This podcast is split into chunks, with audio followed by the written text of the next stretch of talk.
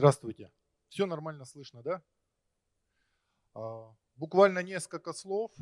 Понятно, что все читали Онегина, понятно, что как минимум половина знает до половины наизусть, ну, как любой русский культурный человек. А, понятно, что все знают Белинского, который сказал энциклопедия русской жизни, это всю жизнь с нами. И я хотел добавить, что мне очень приятно, что в Екатеринбург приезжают специалисты вот уже на таком уровне. Ну, я думаю, что Ельцин-центр вообще собирает лучших спикеров, что во времена ну, разных политических, плотности разных политических событий мы всегда находим время, а, чтобы послушать достойных людей, интересные исследования, касающиеся русской культуры и русской литературы. Поэтому просто рад всех вас видеть. И, наконец-то, ну, наш товарищ, знаменитый Александр Минкин, и он сумел прочитать Онегина так, что увидел много нового и обратил внимание на те вещи, на которые не обращал внимания Лотман и Набоков. Но я думаю, что и вслед за ним пойдут люди, потому что это очень серьезный толчок, которые пойдут снова смотреть текст, смотреть литературу вокруг, и, может быть, можно будет что-то новое найти, тем более Онегин к этому располагает. Александр, спасибо. Ничего же я лишнего не сказал. Здрасте. Значит, во-первых, я очень рад, что меня, что меня представил Ройзман, потому что я уверен на сто процентов, что уж здесь, в Екатеринбурге, Ройзмана знают все. Плюс ли, минус ли, но все знают. А меня никто не знает. Ну вот только Ройзман. И вот,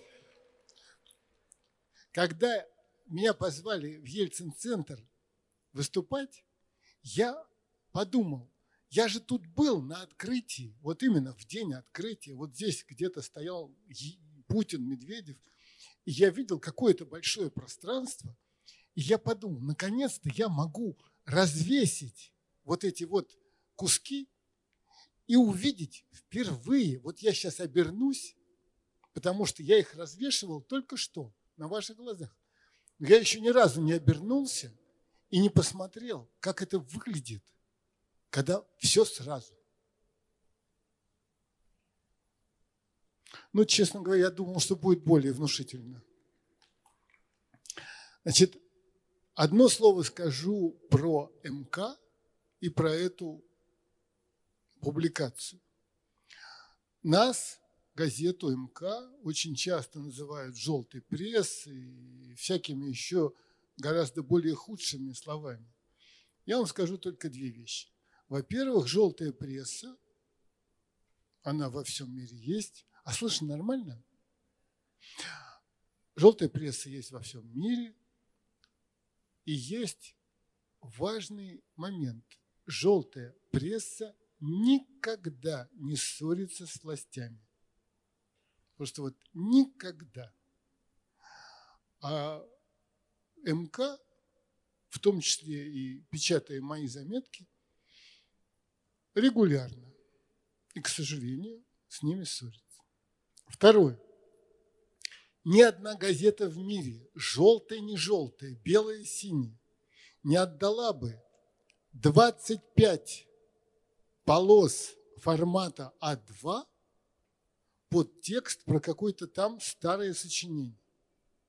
Нью-Йорк Таймс, Вашингтон Пост, Лемонт, Асахи, даже не мечтайте. Вот это мировой рекорд, который, я думаю, никогда не будет побит. Теперь, это про Евгения Онегина. И сейчас, представляя меня, Евгений Ройзман сказал, вот что-то такое, чего раньше никто не увидел, ни Набоков, ни Лотман. Это для меня самого удивительно, невероятно удивительно. И я постараюсь как можно быстрее вам чего-нибудь про это рассказать. Например, да, но сначала я сделаю предисловие. Я сейчас буду пересказывать кое-как в любом порядке и как попало то, что написано вот в этой книжке, которую, может быть, уже у кого-то есть, а может быть и нет. Вот, а, вижу, у кого-то есть. Эта работа заняла 8 лет. Началась она случайно в 2011 году. И вот начала, а, а публикация началась в 2017 и закончилась в 2019. Восемь лет работы, два года она публиковалась.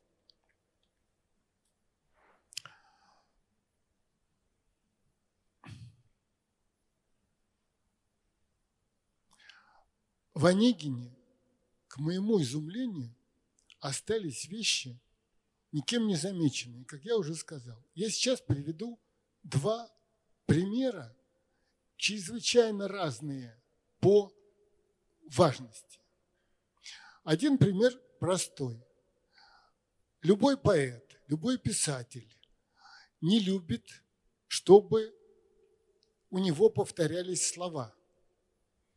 Вот если человек пишет, хоть бы даже он был и не писатель, а журналист, он не хочет, чтобы у него было который, который, который. А это очень сложно, потому что который сам лезет к тебе. Вот это вот навинчивание которых. А если человек талантливый э, писатель, то он даже не любит, чтобы в соседних абзацах был который. И уж тем более поэт. Повторять рифмы, это можно только когда у, скажем, у Пушкина в сказке это ритуальное троекратное повторение. Ветер по морю гуляет, и кораблик подгоняет. Это, это такой вот как архетипическое сказочный повтор. И вот в Онегине, когда Татьяна написала Онегину любовное письмо, а он спустя какое-то время приехал и говорит ей, спасибо, нет он говорит так, но я не создан для блаженства. Ему чужда душа моя. Напрасны ваши совершенства, их вовсе не достоин я. Ну и так далее. Что такое ваши совершенства? Когда 26-летний Аникин, который утомился от романов, это очень подробно описано в первой главе, как ему надоели и девственницы, и вдовы, и жены мужей, просто вот все осточертели ему. Он ей говорит, напрасно ваше совершенство. Совершенство, а ей 17 лет. И у нее известные совершенства. Напрасно. Их вовсе не достоин. А когда в восьмой главе Онегин пишет ей письмо. Он пишет, нет, поминутно видеть вас, повсюду следовать за вами, улыбка уст, движение глаз, ловить влюбленными глазами, внимать вам долго, понимать душой все ваше совершенство, пред вами в, ну, в муках замирать, бледнеть и гаснуть, вот блаженство. Опять блаженство, совершенство, то есть повтор рифмы.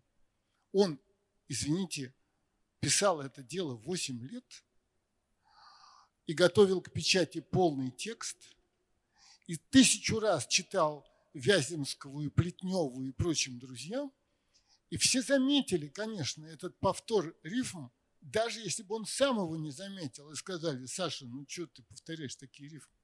Теперь смотрите.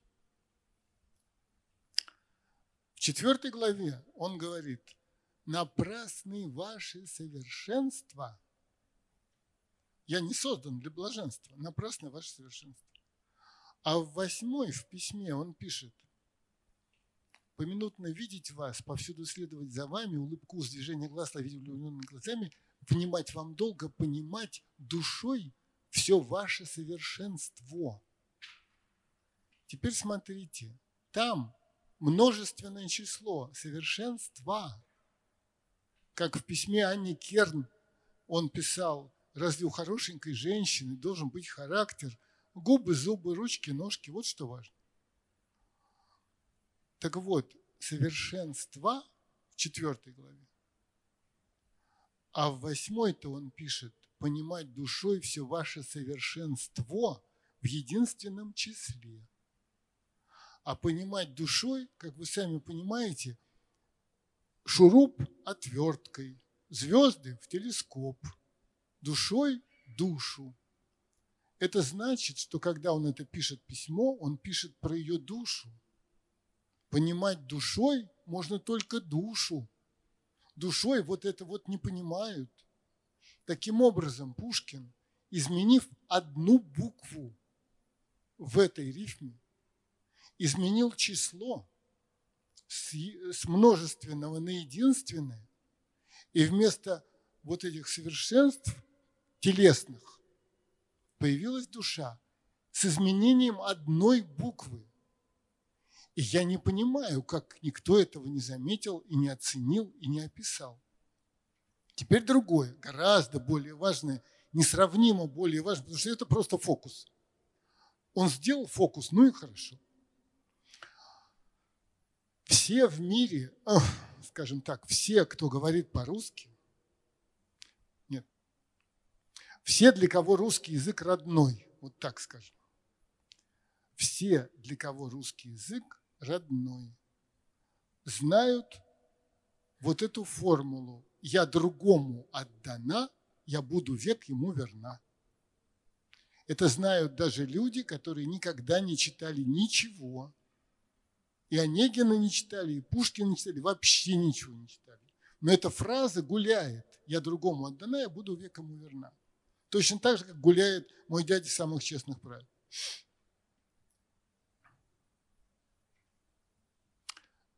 Это, видите ли, последние слова романа. Больше там никто ничего не говорит. Я другому отдана, я буду век ему верна. Точка.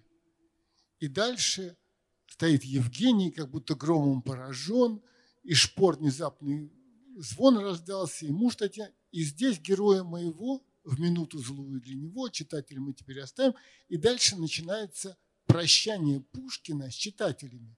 Итак, «Я другому отдана, я буду век ему верна» – это последние слова романа. А перед этим она говорит «Я вас люблю». К чему лукавить? И значит, я буду верна не потому, что я его люблю, а потому что вот таков мой долг. А перед кем думайте, как хотите. И вот этот финал, который всем известен. А теперь смотрите. Тогда же, в 30 году, 1800, в Болдино, запертый, запертый э, холерой в карантине, как тут китайские города. Он пишет, кроме последней главы Онегина, он пишет еще очень-очень много. В том числе он пишет повести Белкина. В том числе он в числе, извините, повести, господи, не обращайте внимания на оговорки. Он пишет рассказ, который называется «Метель». Напоминаю очень коротко. Девушка Маша живет с родителями, ей 17 лет, она влюбилась страстно, парень тоже ее любит страстно. Они, он ей говорит, надо бежать, обвенчаться, потом пасть на колени перед родителями, все будет хорошо. И в назначенный, даже не день, в назначенную ночь она выходит, садится в сани, потому что зима, и едет, едет, и приезжает в церковь. А жених не приехал, она вернулась и продолжает жить, как ни в чем не бывало, потому что родители даже не узнали, что она куда-то моталась в эту ночь. Проходит несколько лет.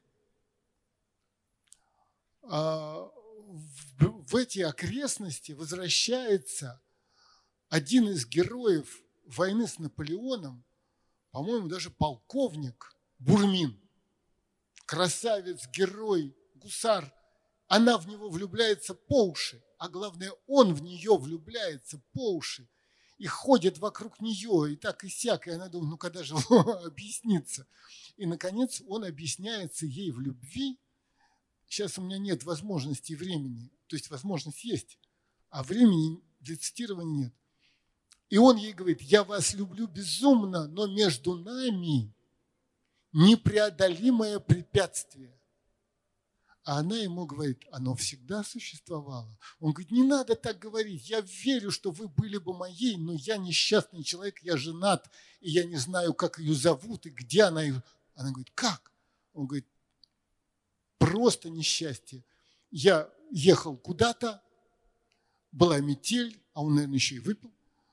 И вдруг огонек, он заехал на огонек, это церковь, он входит. Слышно-то нормально? Нормально слышно? Он входит, ему говорит, куда ж ты пропал, невеста в обмороке, давай скорее. Он встает рядом с девушкой, поп их обвенчал, говорит, поцелуйтесь. Невеста посмотрела, ай, не он, не он. И он повернулся, вышел и уехал. И он говорит, и я не знаю, кто это был, где это было, не знаю. И вдруг эта Маша говорит, это были вы?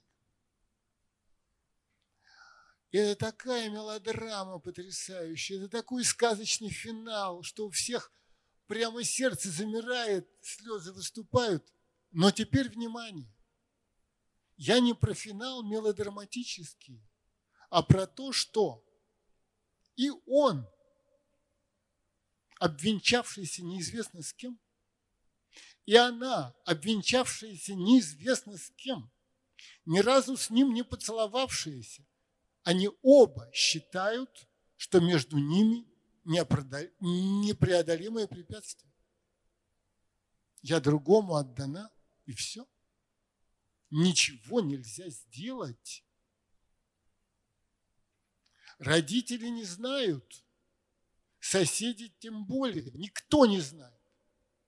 А она говорит, непреодолимое, и он говорит, непреодолимое препятствие.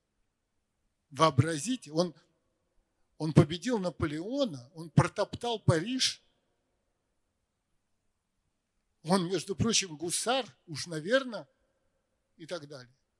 Но когда дело доходит вот до таких отношений, непреодолимое препятствие. А теперь, надеюсь, что вы не устали. Я хочу, кстати, сказать, люди могут устать, могут опаздывать на автобус, на электричку, куда угодно.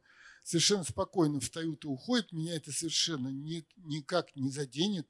Я просто пойму, что либо вам жутко не нравится, что я говорю, либо вам куда-то срочно надо. А теперь внимание. Через четыре, по-моему, года Пушкин пишет повесть, называется «Дубровский». Спокойно, Маша, я Дубровский, это тоже вошло э, в эти вот, ну, как сказать, не знаю даже, как сказать, да, Троекуров, ужасный помещик, все пропускаем. Троекуров говорит дочке Маше, которой 17 лет – я тебе выдаю замуж за князя Верейского. Князь Верейский старик. Кстати, князь, как и муж Татьяны Лариной, выдаю тебя замуж за князя Верейского. Папенька, папенька, она вот, прочтите, она встает на колени, умоляет, плачет, не надо, не губите. Ну-ка, это что? И она покорно идет в церковь, а в церкви во время венчания все смотрит на дверь, потому что вот сейчас же он же ворвется и ее спасет. Дубровский, герой. Обвенчали. Они садятся в карету, она со своим стариком мужем садится в карету. Бац, на дороге их перехватывают всадники, дверь распахивают, ну там еще кто-то что-то стреляет, неважно. И Дубровский ей говорит, выходите, вы свободны. Она говорит, поздно. Как? Она говорит, я жена князя Верейского. Знаете, вот ей-богу, у меня горло перехватывает, честное слово, я не кокетничаю. У меня просто горло перехватывает от этого ужаса, когда Дубровский говорит, как вы что? Ничего же не было. Ну, Татьяна хотя бы там уже два года замужем. Или три. Ну, когда Онегин ее встретил в Петербурге после, долгого, после долгой разлуки, она уже два или три года замужем. А тут еще ничего вообще не было. И эта девчонка говорит, поздно, прикажите нас отпустить. Вопрос.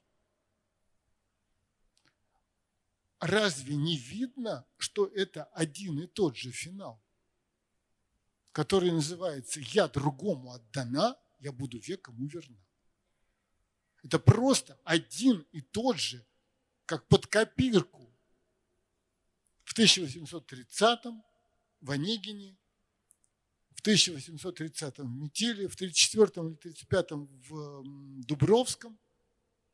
Вы вообразите себе. Это упертый моралист. Я более упертого моралиста, ну не считая, наверное, каких-нибудь католических авторов. Не могу даже вообразить. Браки совершаются на небесах. И никуда ты не денешься.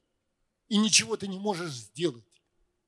Это совершенно потрясающая вещь. И когда я у Набокова прочел в его огромном, ну, я не знаю, там 5 кило, в его огромном комментарии, что, ну, Конечно, это она сейчас сказала, а завтра она Онегину уступит.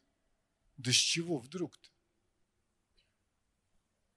Это Набокову, может, хочется, чтобы было так, чтобы она была очередной нимфеткой, которая и так далее. Но никаких аргументов у него для этого нет, просто никаких. Я тут его в книжке процитировал, Книжку сейчас покажу. Вот эта штука, в которой вот это вот все, ну и еще кое-что уместилось. Кстати, в этой книжке, отвлекусь от содержания, в этой книжке прямо написано, что здесь, кроме вот моего текста «Не мой Онегин», есть еще бонус – это полный текст Онегина в, как сказать, в написании, в орфографии, не знаю, 19 века. То есть с ятями, с твердыми знаками и так далее, и так далее, и так далее. Это такой бонус Онегин э, в оригинале. А зачем? Я тут специально взял одну штуку, чтобы вам показать зачем. Значит, была реформа правописания в 1918, ну, неважно, после революции. Ять убрали, и ижицу убрали, и твердый знак в конце, в конце после согласных убрали, ну, неважно. Да не видно ни черта. Я так скажу. Значит, кто придет домой, возьмите с полки Онегина и прочтете, например, в первой главе 23 строфа. Изображу ли в картине верный уединенный кабинет, где мод воспитанник примерный, одет, раздет и вновь одет, все, чем для прихоти обильный торгует Лондон, щепетильный по балтическим волнам за лес и сало возит нам – все, что в Париже вкус голодный, полезный промысел избрав, изобретает для забав, для роскоши, для неги модной, все украшало кабинет философа 18 лет. Вы это все знаете. Теперь вопрос. Извините, а как насчет Пушкина гений? Сомнения, что ли, у вас? Поднимите руку, кто считает, что Пушкин гений. Сто процентов. Тогда скажите, ради Бога, как же мог этот гений вот так безобразно рифмовать? Ной, ный, ной, ный, ны, ной. Разве ной-ны – это рифма? Да не, это даже у этих, у, даже у рэперов это не рифма. А вот как было. Изображу ли в картине верный, уединенный кабинет, где мод воспитанник примерной, одет, раздет и вновь одет, все, для, все чем для прихоти обильной торгует Лондон щепетильной, и так далее, и так далее по, все, по всей поэме.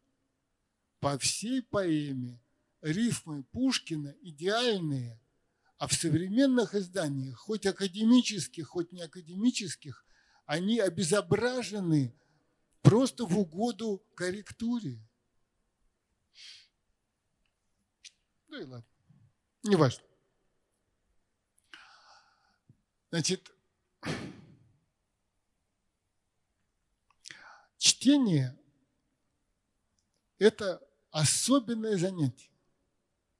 Чтение книги отличается радикально, ну, скажем так, роман и картина – это же произведение искусства. Произведение искусства литературного, произведение искусства живописного. И, казалось бы, ну вот, книга, картина и так далее. Но есть фантастическая разница. Она очевидная, но мне нигде не встречалось, чтобы она была описано.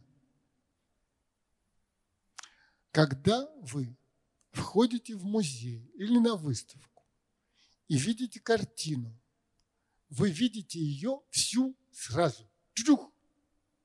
Вот женщина, мужчина, лежит ребенок, над ребенком склонился ослик и бык, и звезда горит. Ну, в общем, вы понимаете сразу, если вы хоть сколько-нибудь в христианской культуре, вы мгновенно понимаете, что нарисовано. Женщина, мужчина, ребенок в яслях, бык, ослик и овечка, наверное, там еще. Но это не важно. Если вы увидите на картине Ой. Ну, идут два человека. Просто вот два человека идут. Может, это идет Сталин и Ворошилов по мосту. А может, это идут, я забыл, как этих, э, у Саврасова гениальная картина. А? Ну, не грачи прилетели. Там идут два человека – в, в сутане мона, монашеской. Я забыл. Ну, не важно. Важно... Нестеров. Спасибо. Это Нестеров.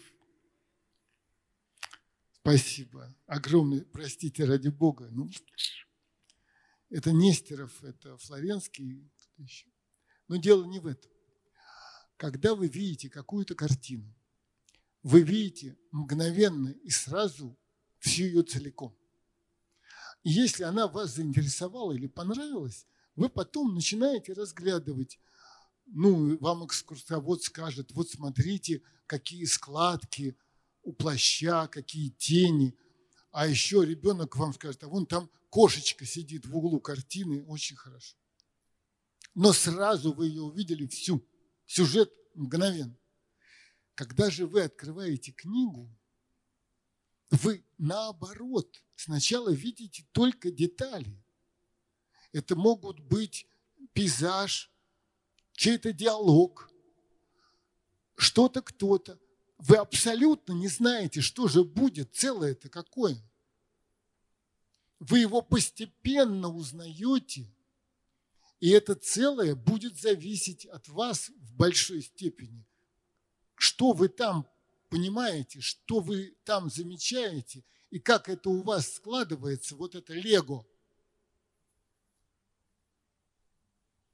И, кстати, оно складывается по-разному. Поэтому если прочесть «Три мушкетера» в 10 лет, и в 20 лет, и в 50, это будут разные книги.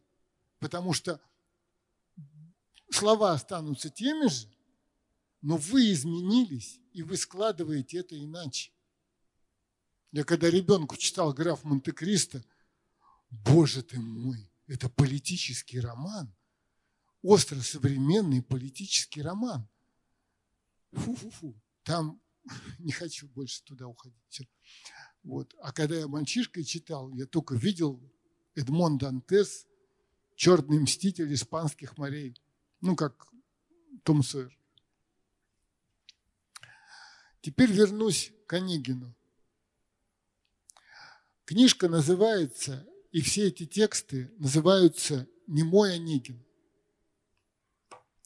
Жалко, конечно, выдавать раньше времени. Это все это, да вот Агата Кристи бы стояла и вам бы сразу рассказала, кто убил.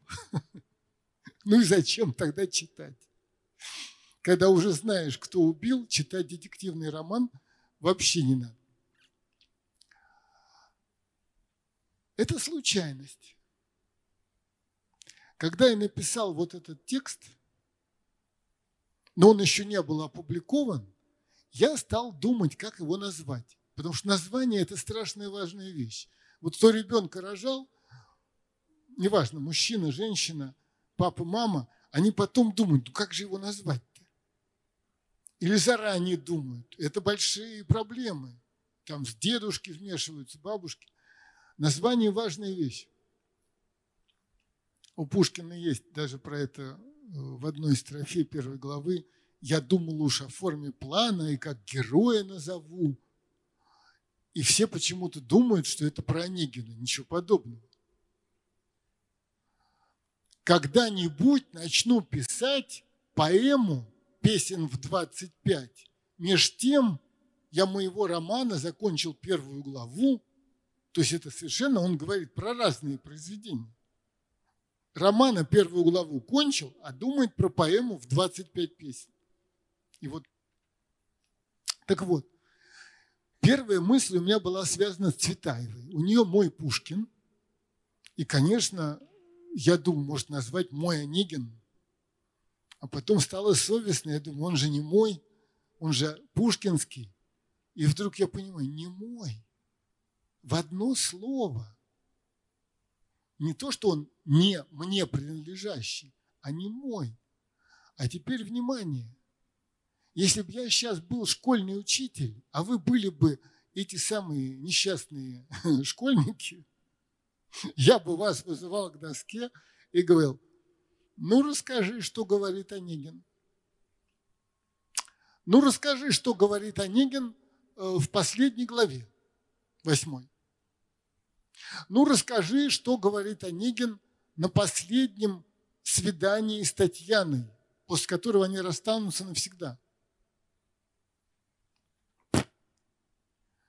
Онегин в восьмой главе с Татьяной не говорит ни одного слова. Ни одного. Такого не бывает в мировой литературе заглавный герой, главной героини. Встретился с нею случайно на, на приеме, но он с ней не говорил. Он спросил приятеля, кто там в малиновом берете? Он говорит, ты что, не знаешь, это моя жена. Потом он пришел к ней в гости на следующий день. И прямо написано, он с трепетом княгине входит, княгиню он одну находит, и молча несколько минут они сидят, слова не идут, не идут из уст Онегина. И в финале, когда он ее нашел, плачущую, и когда она ему сказала, я буду веком, он ни одного слова не сказал. Значит, таких фокусов в мировой литературе, и уж тем более в литературе XIX века, просто нет. Чтобы главный герой, заглавный герой, не сказал ни одного слова, не прощай, не проклял небеса за свою несчастную судьбу, не знаю, ничего. Ничего. Больше того, за всю поэму он говорит один единственный раз. Он дает Татьяне отповедь, объясняет, что ее надежды напрасны, потому-то и потому-то. Он не создан для блаженства. Все. С Ленским поедем? Ну, поедем.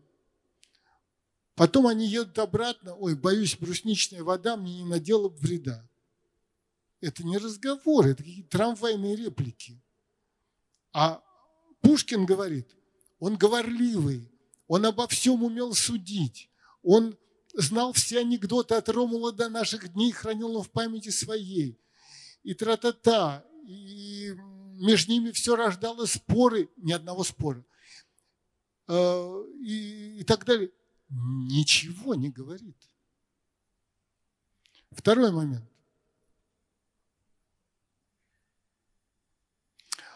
Обратите внимание, значит, он не мой, он молчит. Теперь, а, вспомните Ленского. Всегда какая-то там речь, и кудри черные до плеч. Татьяна бледна, да, там молчалива, как лань, ну, бледненькая такая, не, и детренированная, потому что она в горелке не играла, и круглые сутки одна сидела молча у окна. Ольга э, всегда румяна, что-то такое, как, как поцелуй весны мила. Неважно, сами посмотрите. Написана внешность Ольги, написана внешность Татьяны, написана внешность Ленского, у Онегина ни одной приметы ты вообще? Блондин, брюнет, высокий, невысокий, худой нету. Внешность героя не описана. Вы вспомните Чичикова. Описание его внешности занимает, я не знаю, страницы три. И вот он такой, секой, пятое, десятое. Все, все, все герои, особенно 19 века, да и 18, да и 20, имеют внешность. У Онегина ее нет. Как могли пушкинисты мимо этого пройти, я просто не понимаю. Это же просто бросается в глаза. Само бросается в глаза. Дальше. Татьяна Ларина. У нее есть сестра Оля.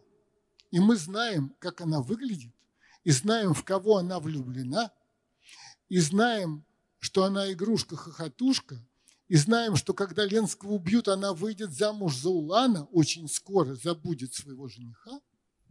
У нее есть мама, которая знала чего-то про, про Грандисона и Ричардсона, хотя не читала, а знала понаслышке от кого-то. Папа, хоть и лежит в могиле, но написано Дмитрий Ларин, Господний э, раб и бригадир под камнем, и он был хороший барин, и, и так далее, и так далее. И тетки есть в Москве, и они появляются, у, не, у нее, у Тани есть няня, которую зовут Филиппьевна. И эта чертова Филиппьевна рассказывает, как она вышла замуж, ее мужа звали Ваня. Ну, то есть комплект максимальный. Сестра, папа, мама, тетки, нянька замужняя. А у Онегина никого. Мать не упомянута ни единым словом вообще. Ее не было. Можете прошерстить весь роман, не, мамы не было. Папа упомянут, что он понять его не мог и в землю отдавал залог. Все. Как его звали? Как отчество Онегина? Ну, Татьяна Дмитриевна Ларина, понятно. Татьяна Дмитриевна Ларина. А Онегин, скорее всего, Александрович. Я так думаю. Вот. Ни души, ни брата, ни сестры. Кроме того, в этом романе постоянно и в огромном, не знаю, как сказать, и огромное место в этом романе гораздо большее, чем Онегин, даже если просто по строчкам и по строфам посчитать, занимает сам Пушкин со своими воспоминаниями, мыслями, какими-то комментариями, со своими историями. И этот Пушкин упоминает Вяземского, который к Татьяне где-то подсел, и Каверин его где-то ждет, и что-то, и кого-то еще. Сейчас я боюсь сбиться, не хочу ошибиться, но он там вспоминает многих своих друзей. Он даже вспоминает своего литературного двоюродного брата. Этот самый, я забыл, как его зовут. Мой брат двоюродный Буянов. Это литературный персонаж, это не человек. И ни папы, ни мамы, ни брата, ни сестры Пушкин в романе не упомянул. А написал там жуткую вещь. Что-то такое, э, хотите теперь у меня спросить, что значит именно родные? Родные люди вот какие. Мы их обязаны ласкать, чуть любить, душевно уважать и на Рождество их поздравлять с тем, что в остальное время года не трогали они и дай Господь им долгие дни. А дай Господь им долгие дни, сказанное вот так в таком тексте, это значит, когда же черт возьмет тебя? Подушки поправлять, печально подносить лекарства, вздыхать и думать, когда же черт возьмет тебя? Итак, Онегин – абсолютная сирота – и Пушкин в этом романе абсолютный сирота. Онегин безмолвный. А почему? Ну, ты мне написал, не буду рассказывать. Знаете что? Я вот сейчас вот что-то такое говорю, говорю, говорю, а мне кажется, если можно бы нас развеселить, я не знаю, меня слышит? Да, слышит? Я очень, значит так, я уверен, что вам вот это все надоело. Я вам сейчас постараюсь вас развеселить. Значит, а, есть дико смешные вещи в связи с этим великим произведением.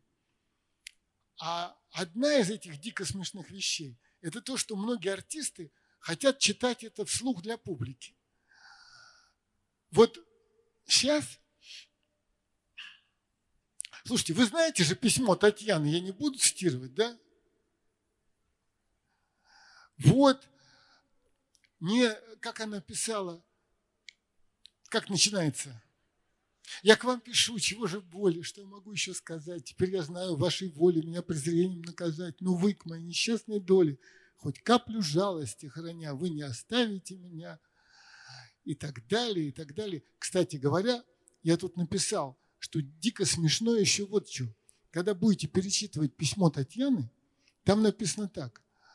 А, значит, но вы к моей несчастной доле, вы не оставите меня.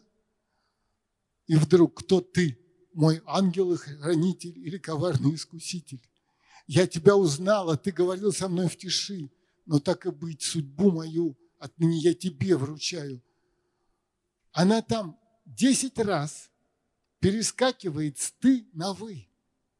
«Вы» – это правильно, а «ты» – это очень интимно. Очень-очень интимно для девушки э, говорить на «ты», писать на «ты» человеку, которого она видела один раз в жизни. Это абсолютно непозволительно. Это просто вот, ну, она так и написала, я твоя – что тут хитрого? Онегин это все понял. Пожалуйста, включите первый фрагмент. Я сейчас скажу. Значит, артист, надеюсь, мы сейчас это увидим, читает Онегина, да еще под музыку, первый кусочек. Смирив со временем, как знаете, по сердцу я нашла бы друга. Громче можно? была бы верная супруга. Сначала и громче, а? Пожалуйста, сначала и громче. Друг души неопытный волнение, смирив со временем, как знать, по сердцу я нашла бы друга, была бы верная супруга и добродетельная мать. Другой нет, никому на свете не отдала бы сердце я, то в вышнем суждено совете, то воля неба я твоя. Спасибо. Вот это вот другой. Нет. Ну, простите, она же пишет письмо. Ну, что орать-то? Она же не на сцене. Она сидит и пишет. Теперь я вам сейчас прочту самый вот практический финал, когда Татьяна сказала, я буду векому верна, конец, и дальше идет послесловие. Она ушла, стоит Евгений, как будто громом поражен. В какую бурю ощущений теперь он сердцем погружен. Но шпор, внезапный звон раздался, и муж Татьяны показался. И здесь героя моего, в минуту злую для него, читатель, мы теперь оставим надолго, навсегда. За ним довольно мы путем одним бродили по свету. Поздравим друг друга с берегом, ура! Давно, не правда ли, пора? Кто б ни был ты, о мой читатель, друг, не друг, я хочу с тобой расстаться нынче как приятель.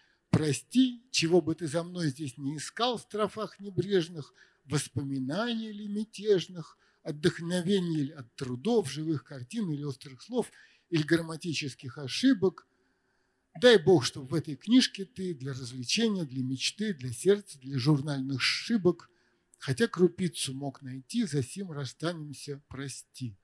Итак, сейчас я вам просто повторяю, когда он прощается с читателем, он говорит, довольно мы путем одним бродили по свету, поздравим друг друга с берегом, ура, давно б, не правда ли, пора, кто б ни был ты и так далее. Поставьте, пожалуйста, четвертый кусочек погромче. И Здесь героя моего В минуту злую для него Читатель Мы теперь оставим Надолго. Навсегда. За ним довольно мы путем одним Бродили по свету.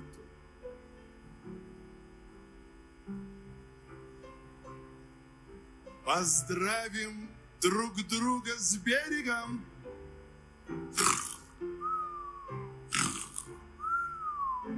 Ура!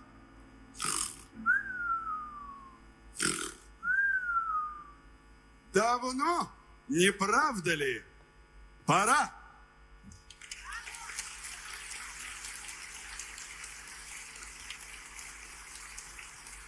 Ну, простите, если вам не смешно, я не виноват. Я не виноват. Это, конечно, святое искусство, и слезы льются невольно. Может быть, у вас есть вопросы, я буду рад ответить.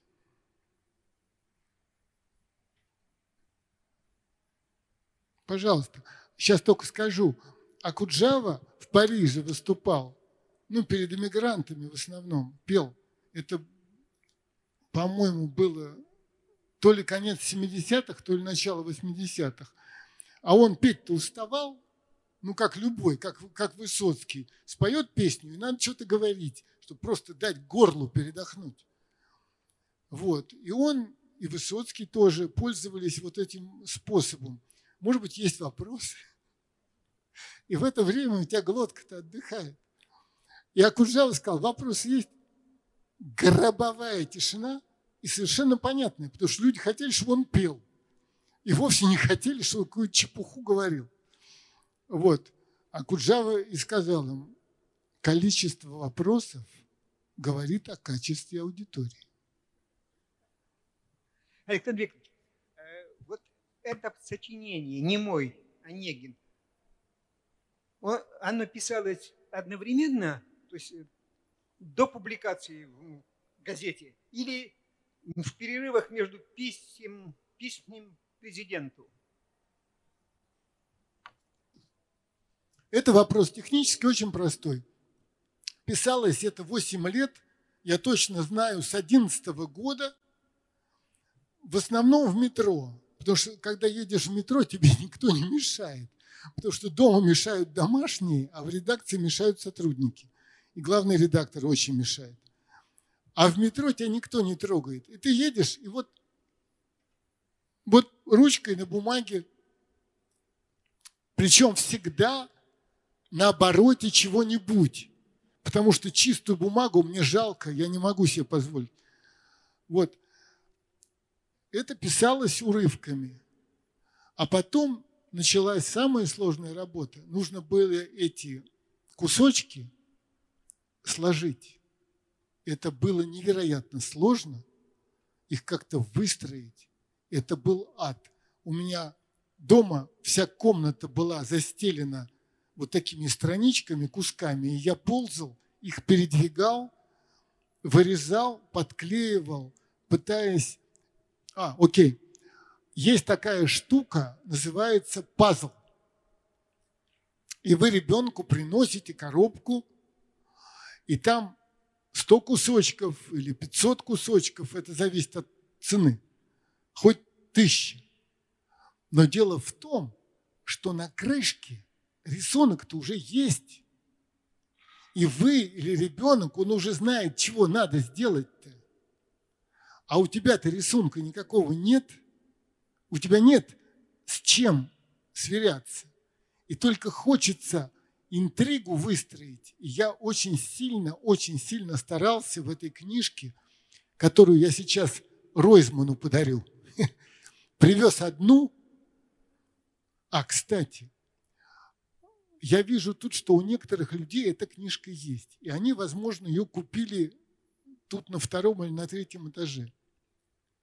Но а, привез я одну, потому что она тяжелая собака.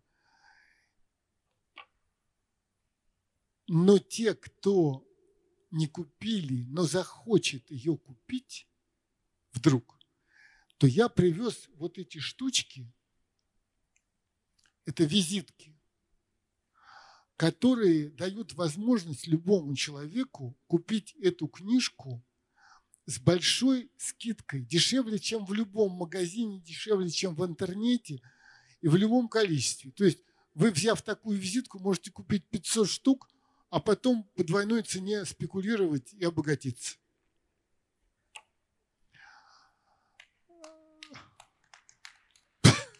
Ну вот, вот наконец-то я, как сказать, попал э, в, в ногу со временем пошел. Вопросы есть? Да, пожалуйста. Добрый вечер. Недавно купил две газеты московский комсомолец и аргументы недели. Первый вопрос у меня к вам по аргументам недели. Есть вот статья, кого целился Пушкин. Читали, может быть, его? Коза... Козар... Козаворецкий, вот как фамилия. Не читал. Не читали, да? Ну, он доказывает, что конек-горбунок написал Пушкин. Послушайте, а, я Нет, вас умоляю. Я про Евгения Онегина хочу сказать. Он доказывает, что он мистифицировал самого себя, подделываясь под Катенина. Ну, очень интересная статья. Я думаю, вы читаете. Ну ладно, тогда второй. В микрофон, пожалуйста. Второй вопрос по поводу статьи «Сталин и мы». Это, ну, статья меня потрясла, надо сказать, честно, очень потрясла. Но вот как относится к вам власть после этой статьи? Ведь вот пошутил товарищ над Путиным и убежал в Израиль, чтобы его не преследовали. Не понял, кто убежал в Израиль? А то ли Полторанин, то шутник какой-то. Долгополов. Вот. Ой, я вас умоляю.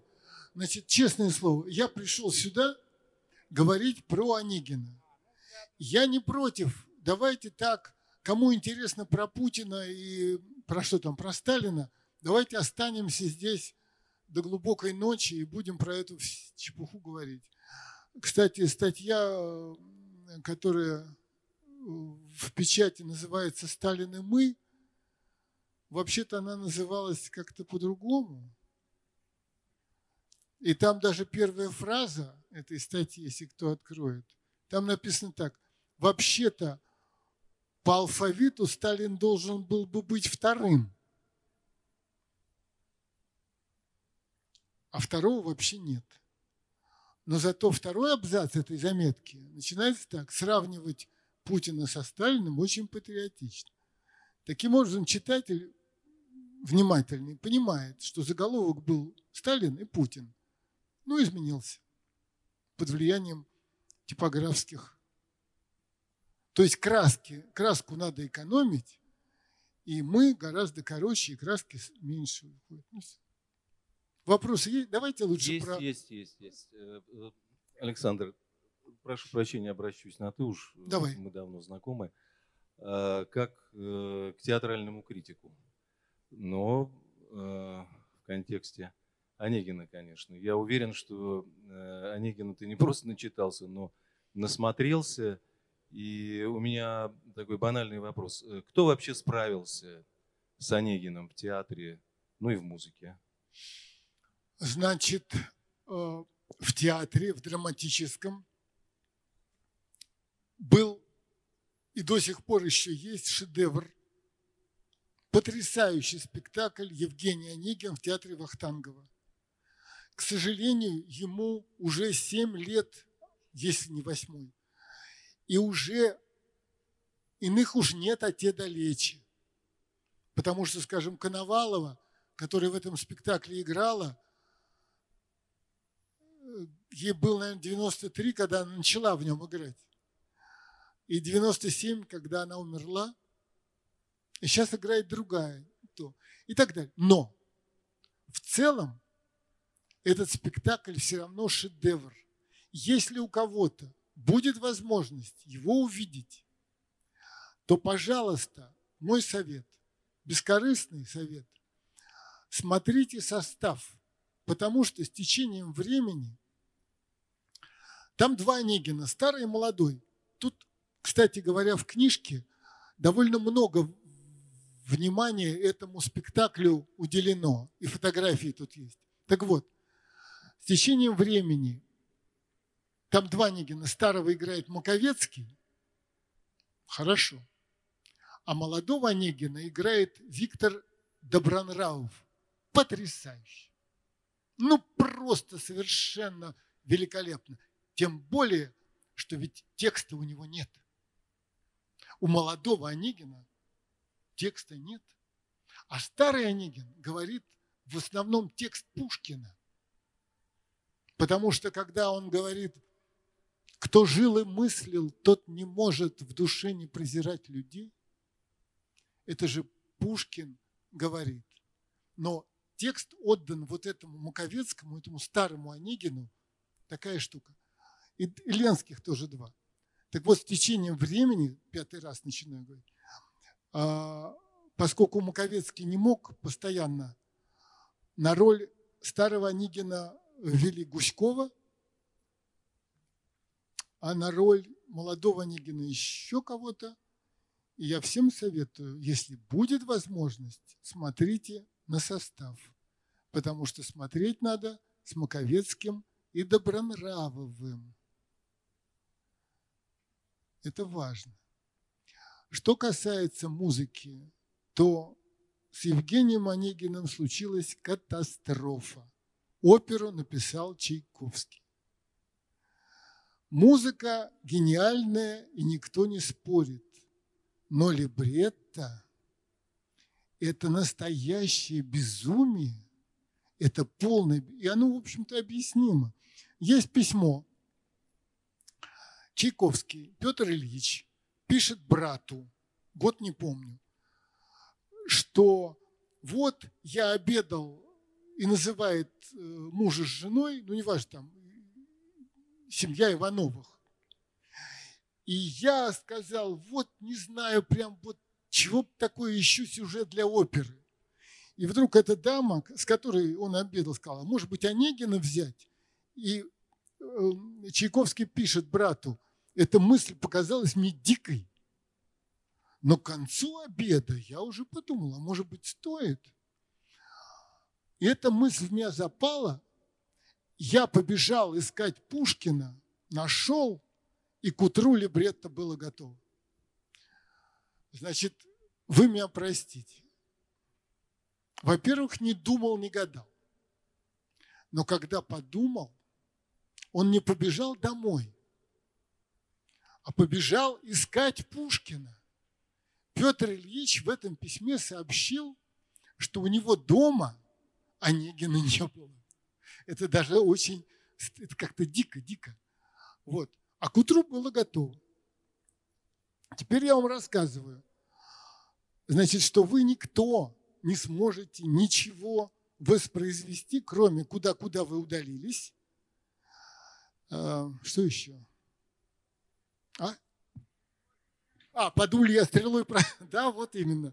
Подули я стрелой пронзенный. Это оба, и куда-куда, и стрелой пронзенный, это Ленский. А что Онегин-то поет? Ну, вы не знаете все равно. Даже не пытайтесь. Значит, пойдите, пойдите в оперу Евгения Онегин, великого, великого композитора. Там сначала на сцене сидит мама Тани и Оли и няня, и они варят варенье.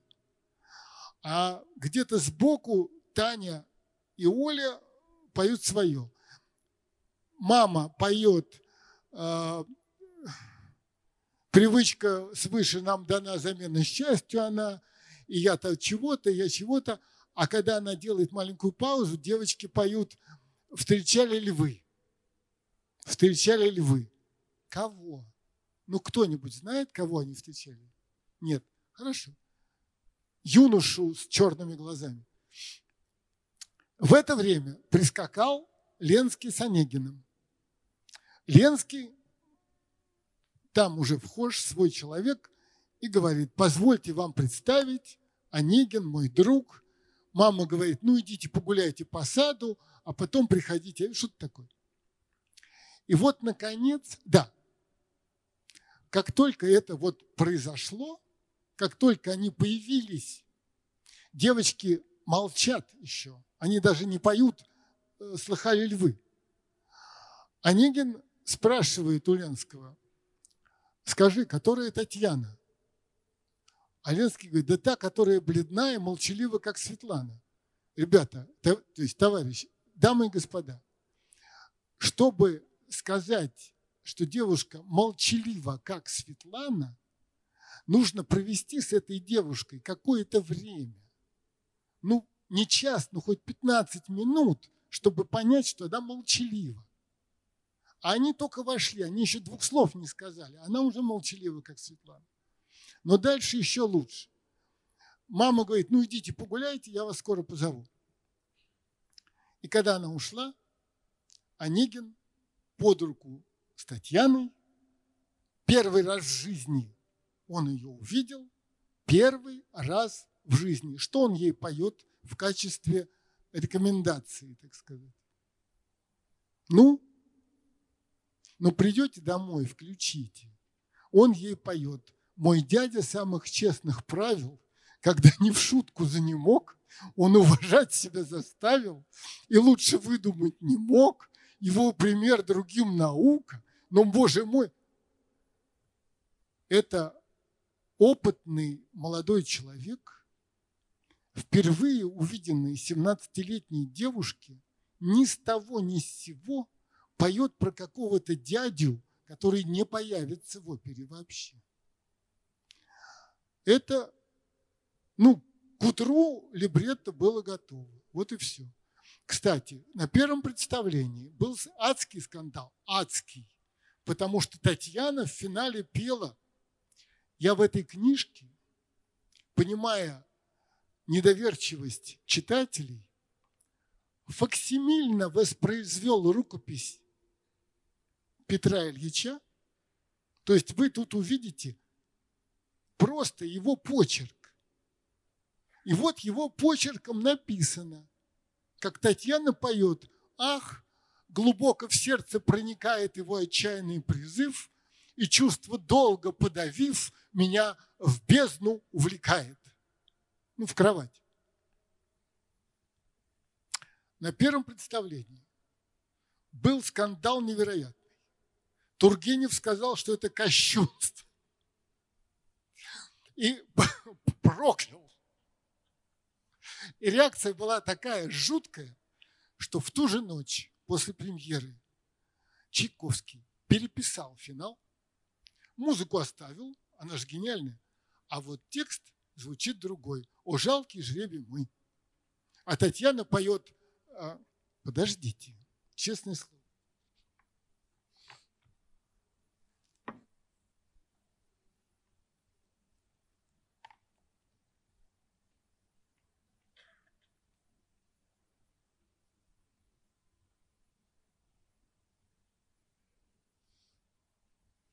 Ну, разве найдешь?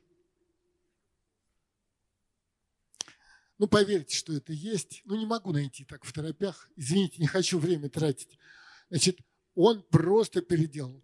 Там было куда-то в бездну увлекает его отчаянный призыв, и чувство долго подавив, та -та -та, а он его переделал, и там она поет. Но чувство долга все чувства другие подавляет, и я буду веком верным. Какая разница? Главное же музыка, правда?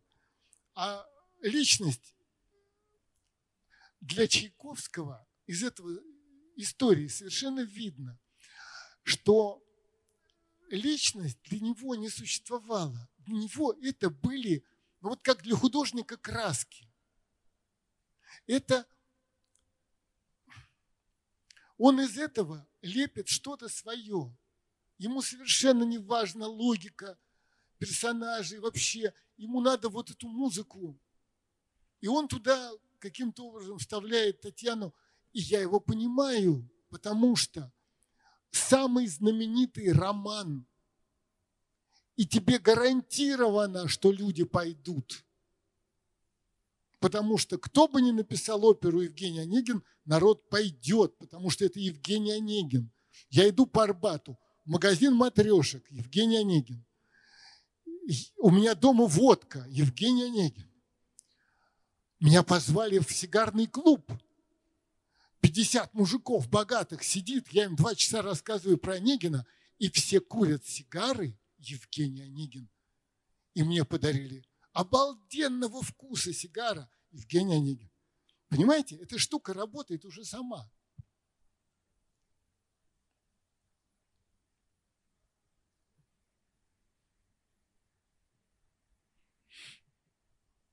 Значит, вообще цель нашей встречи совершенно примитивная, что ли, как сказать. Я просто хочу, чтобы как можно больше людей узнало об этой работе, которая заняла у меня 8 лет. Как можно больше людей узнало об, этом, об этой книге. Это вот печаталось два года, нигде ни слова. Книжка вышла в декабре, в начале декабря. Нон-фикшн, то все, нигде ни одного слова. Нигде. Ни одного слова. И от этого мне очень грустно. И мне кажется, это ужасно несправедливо. Вот вы поймите, а, ну что-то такое сделал, тебе кажется, что это интересно гробовая тишина. Вот у человека книжка, которую я очень люблю, называется «Нежная душа». Это про вишневый сад Чехова. Она вышла в 2005 году. Это сколько прошло лет? 15 лет, ни одного слова. Вопросы есть? Пожалуйста.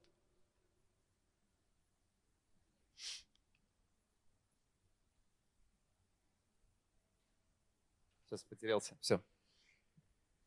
А у меня вопрос к вам такой, вот по поводу вашей работы. Вы сказали, что Онегин а, практически ну, не написан Пушкиным полной мере.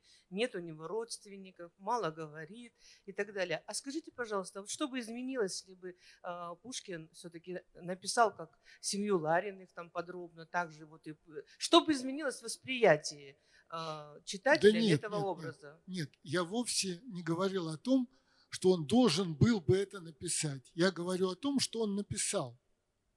Он вот так написал, как написал, и ничего переделывать не собирался и не, не хотел. Больше того, его друзья умоляли продолжать. Умоляли. Плетнев ему говорил, это золотое дно. То есть Онегин приносил денег больше, чем все другие произведения Пушкина. Нет. Даже стихи написал э, где-то в 1935 году в мои осенние досуги, в те дни, как любо мне писать, вы мне советуете, други, роман это продолжать, вы говорите, ну и так далее. Нет, категорически не хотел. Дима Быков читает лекции о том, что Онегин неоконченный роман. Я тут написал оконченный, абсолютно гениально оконченный роман, а можно лекции читать, что не оконченные, а можно воду заряжать, например. Вот. Но поскольку мне хотелось славы, я выбрал трех людей, которые вот здесь написали про Онегина, моего. Вот Дима Быков написал, о чем бы ни писал Александр Минкин о Пушкине, та-та-та-та, мне жаль, что современность вечно отвлекала его от того, чем он рожден заниматься, от театра, филологии, анализа главных русских текстов. А еще тут Веллер, очень ругательный человек, всех ругает. Тут написано, вот, что я тут, я тот редкий случай, когда тонкий театральный критик, блистательный политический и сатирический публицист вдруг сделал лучший в истории русского литературоведения потрясающий анализ Евгения Онегина. Вот. И мне было приятно такие... И там тут еще Улицкая. Спасибо. Уже больше не надо, уже все. Тут еще Улицкая. Так вот, вы знаете, э, такие, я ведь не первый.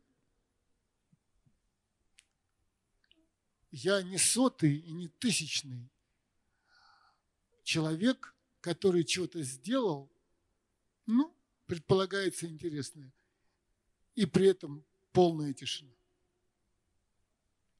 Я не имею в виду социальные сети, я имею в виду вот это в публичном пространстве. Ничего. Значит, сейчас у нас сколько? Это чего, 20 минут девятого? Да?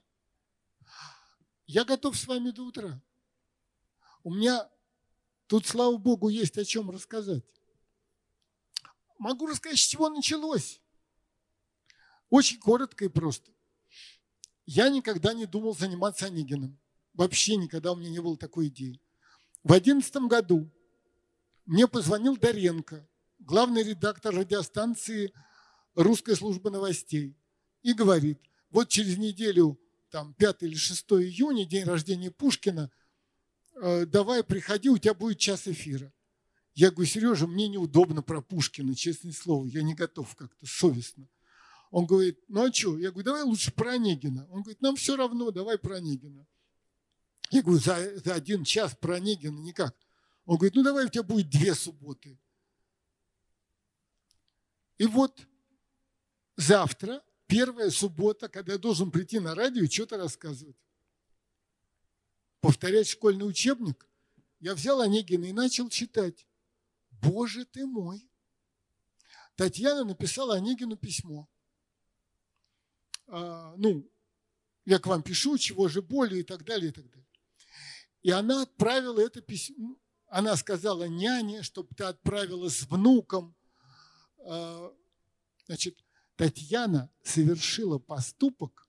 Лотман, Юрий Лотман пишет в комментарии. выходящий за все рамки благопристойности. Просто это катастрофа.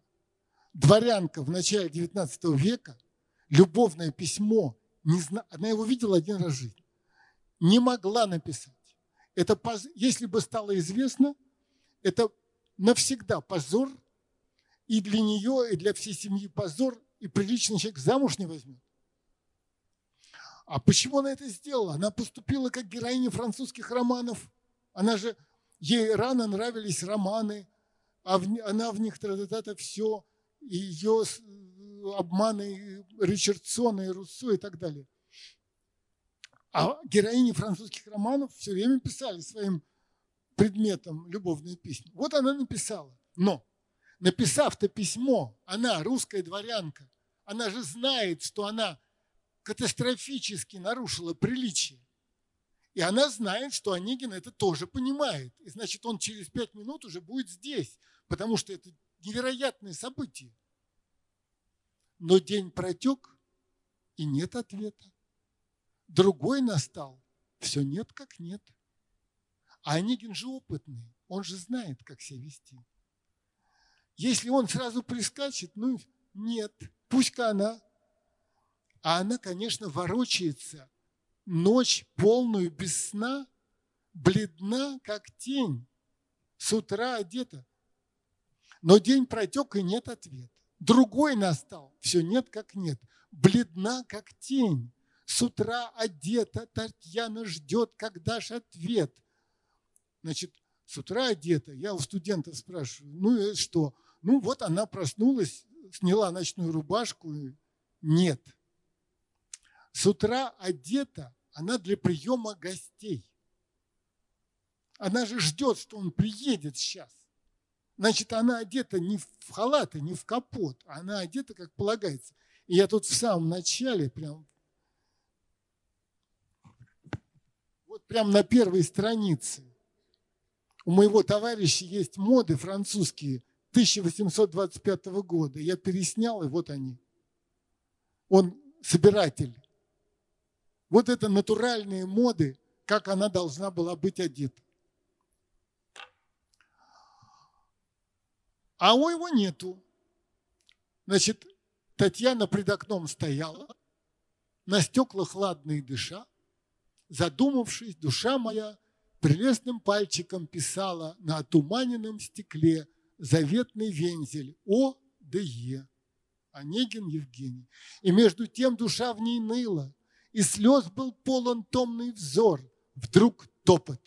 Кровь ее застыла. Вот ближе скачут, и на двор Евгений. Ах, и легче тени. Татьяна прыг в другие сени, с крыльца на двор и прямо в сад. Летит, летит, взглянуть назад не смеет. Мигом обижала куртины, мостики, лужок, аллею к озеру, лесок. Кусты сирен переломала, по цветникам летя к ручью и, задыхаясь на скамью, упала. Здесь он, здесь Евгений. И вот он сейчас придет и будет ей говорить, что учитесь властвовать собой. И вот я пришел на радио и говорю, уважаемые радиослушатели, это вы читаете как классику в школе. Это все бронзовое и, в общем, ледяное. Теперь вообразите, что Пушкин это читает своим приятелям, потому что он всем все читал задолго до публикации. Татьяна прыг, ну, он приехал Ах, и легче тени, Татьяна прыг в другие сени. Это значит на черный ход. С крыльца на двор, это хозяйственный двор. Там гуси, куры, свиньи, гадкий утенок и коза. И прямо в сад, барский сад. Вишневый сад, тысяча гектар. А, летит, летит, мигом обижала куртины, это группа деревьев, мостики, значит не один. Лесок. В русской жизни лесок. Ну, меньше километра в окружности же это не может быть. Это же не рощицу, а скажа, скорее полтора. Аллею к озеру. Поезжайте в Тригорское, это 800 метров. Она дернула кросс по пересеченной местности в платье до полу, в туфельках. Кусты сирен переломала под цветникам, летя к ручью. Вы вообразите себе. Значит, сирень, чрезвычайно прочное дерево. Русские мужики делали из него ручки для лопат и топорища. Веточку отломить может и ребенок, но переломать кусты сирени – это шутка. Это Пушкин валяет дурака. Она у него пробежала кросс три версты. Потная, всклокоченная, драная кошка. И задыхаясь, пишет, и задыхаясь на скамью, Евгений использует, говорит, учитесь властвовать собой. Ну просто вот учитесь властвовать. А ведь никто не видит. И вот когда я на это наткнулся, у Лотмана нет, у Набокова нет. Мама моя родная, вы что, не видите этот кросс дурацкий, который физически невозможен? Я вам сказал, она детренированная. Она в горелке не играла, и целый день одна сидела молча у окна. Когда там собирали для Ольги на веселый круг ее отчаянных подруг, она в горелке, ну, близко к тексту.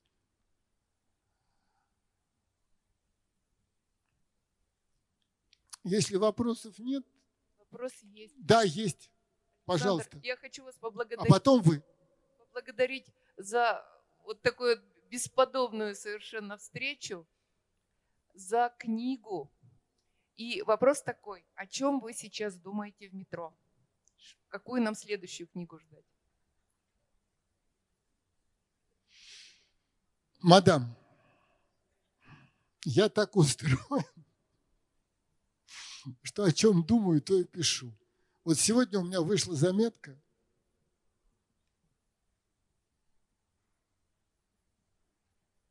Но она не про поэзию, она про нашу жизнь сегодняшнюю. И я не уверен, что надо переключаться на нашу сегодняшнюю политико-полицейскую тематику. Захотите, прочтите. Откройте сайт МК, не проблем. У вас был вопрос где-то там. Здравствуйте, спасибо за встречу, за лекцию. А, вопрос такой, на чем основан, а, основано предложение о, об отчестве Евгения? Господи, да это никакое не предположение. Он Евгений Александрович, потому что его папа Александр Пушкин. Спасибо. Вот и все. Что тут? Тут хитрого-то ничего нету. У меня никаких нету тайных ходов. Вот все абсолютно открыто. Вот все, что написано, написано исходя не из домыслов и не из конспирологических эм, догадок про то, как Пушкин переехал во Францию, стал Дюма э, и сочинил граф Монте-Кристо. Нет. Все здесь. Кстати, дайте-ка я вам что-то скажу. Возможно, это вам будет интересно значительную часть романа Пушкин написал в ссылке.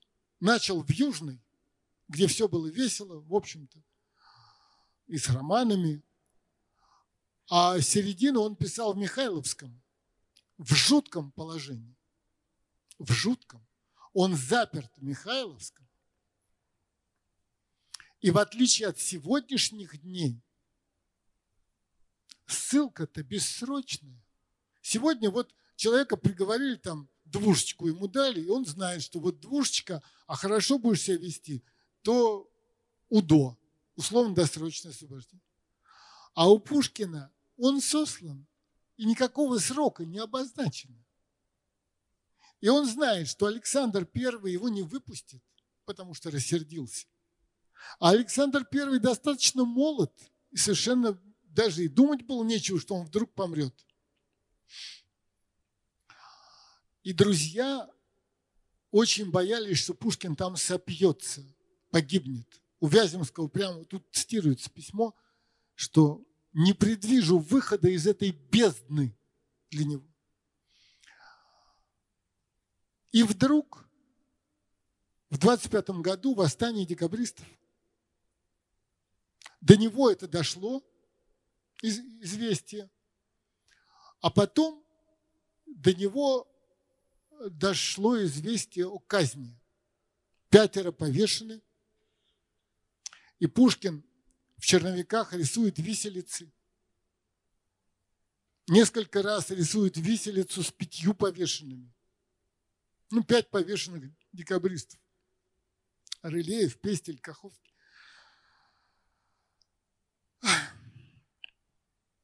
Когда я эту книжку делал, я ходил к своему приятелю, который крупнейший коллекционер книг, я думаю, самый крутой в России.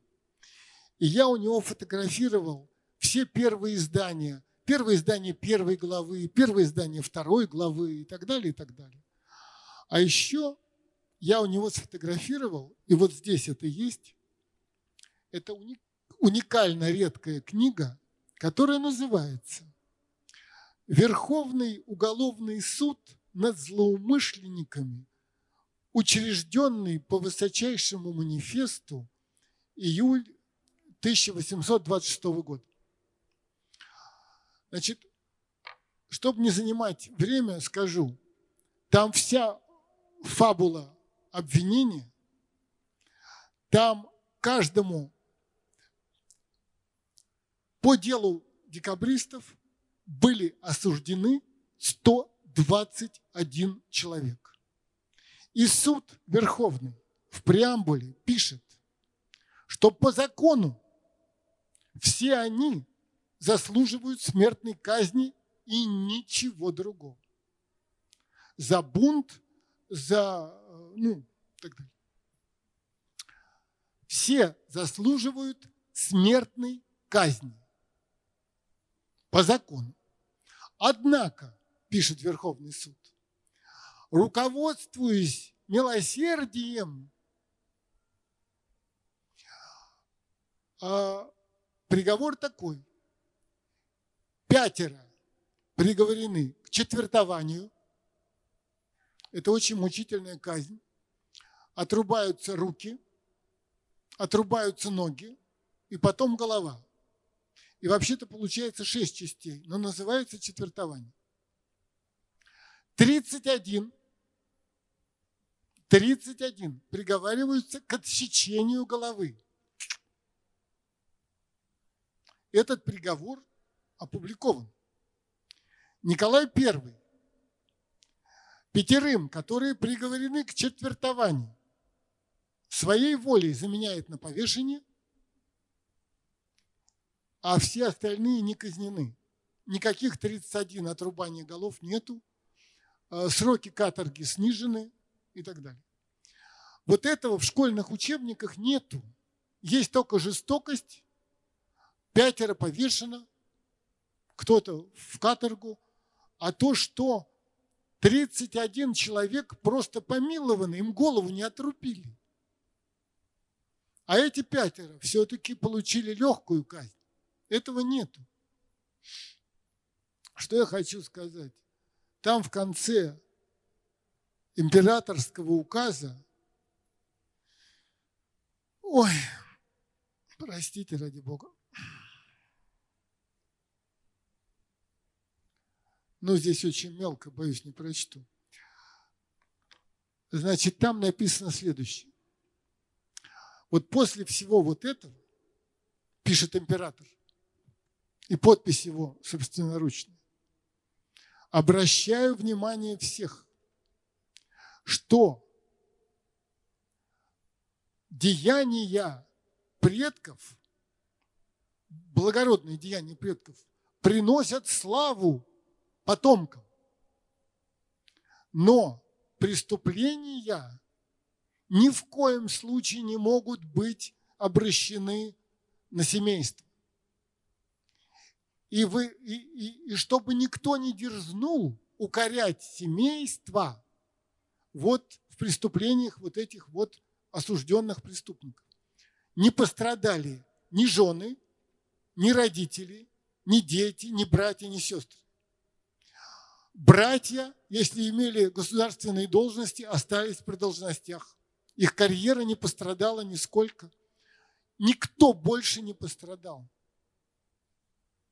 И возьмите в руки указы 1934, 1937, 1940 о том, что члены семьи изменника Родины в отдаленные районы севера с детьми, в том числе с грудными. Никакого исключения не было сделано для грудных детей, для беременных жен. И прямо в указе написано, что близкими родственниками, подлежащими высылке в отдаленные районы севера считаются родители, братья и сестры и дети. Родители, братья и сестры и дети. А в школе нам говорили, ну я боюсь, что я, кажется, переключился с Онегина на что-то другое. Если вопросов нет. Есть, Раз, есть, два. есть, есть, Есть. вопросы. Давайте. А, Есть В два темпе. вопроса. А, Хотелось бы услышать ваше мнение о сгоревшей главе 10, которая не до конца восстановлена, и ее важность для Евгения Онегина, Онегина как произведения. И также, может быть, какие-то интересные параллели, ведь вы упомянули а, лишь а, письмо Татьяны к Онегину, но есть же и письмо Онегина к Татьяне, которое появляется уже после. Вот эти параллели, а, они очень похожи, два этих письма. А, Мгм. Хотелось бы услышать. Спасибо. Сразу скажу, да. А, Пушкин закончил роман в 30 году, а в 31 вдруг написал письмо Онегина к Татьяне и вставил.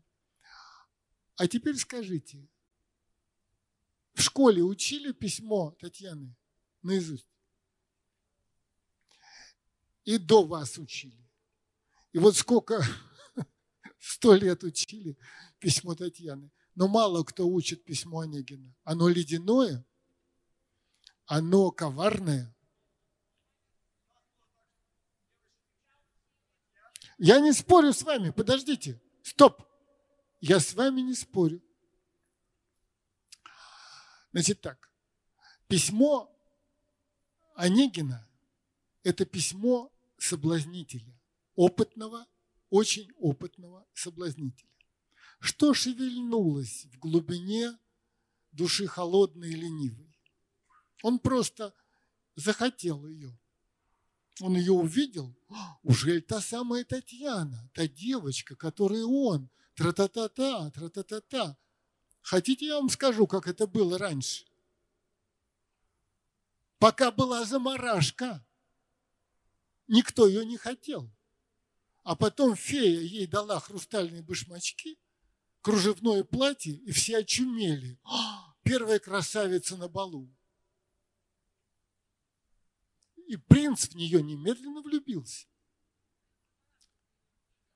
Принц влюбился в Золушку, когда она была в хрустальных башмачках. А потом он поехал ее искать. А морду-то он ее даже не запомнил. Он башмачок примерял. Он же не искал лицо. Прям матом не хочется ругаться. Он башмачок примерял. Тише, тише, тише. Я не хочу вас огорчить. Все хорошо. Онегин э, в конце романа есть э, глава, называется «Отрывки из путешествия Онегина». Зачем, как тульский заседатель, я не лежу в параличе? Зачем не чувствую в плече хоть ревматизма? Ах, Создатель, я молод, жизнь во мне крепка. Приехал в Петербург и пишет ей, я знаю, век уж мой измерен, но чтоб продлилась жизнь моя, я утром должен быть уверен. Ну, ребята, значит, ты только что написал в дневнике, что ты абсолютно здоров, вот просто здоров, как бык. Я молод, жизнь во мне крепка. и немедленно пишешь, ах, я умираю. Ну, пожалуйста. Значит, дело в том, что в этой книжке 500 страниц. И я готов остаться с вами до утра и читать вам вслух эту книжку.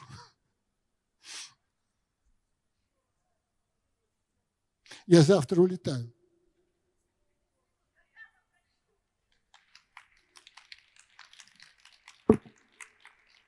Все, большое спасибо.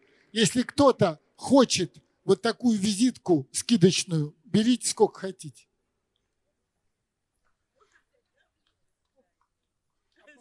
Ну, по одной берите только. Можно.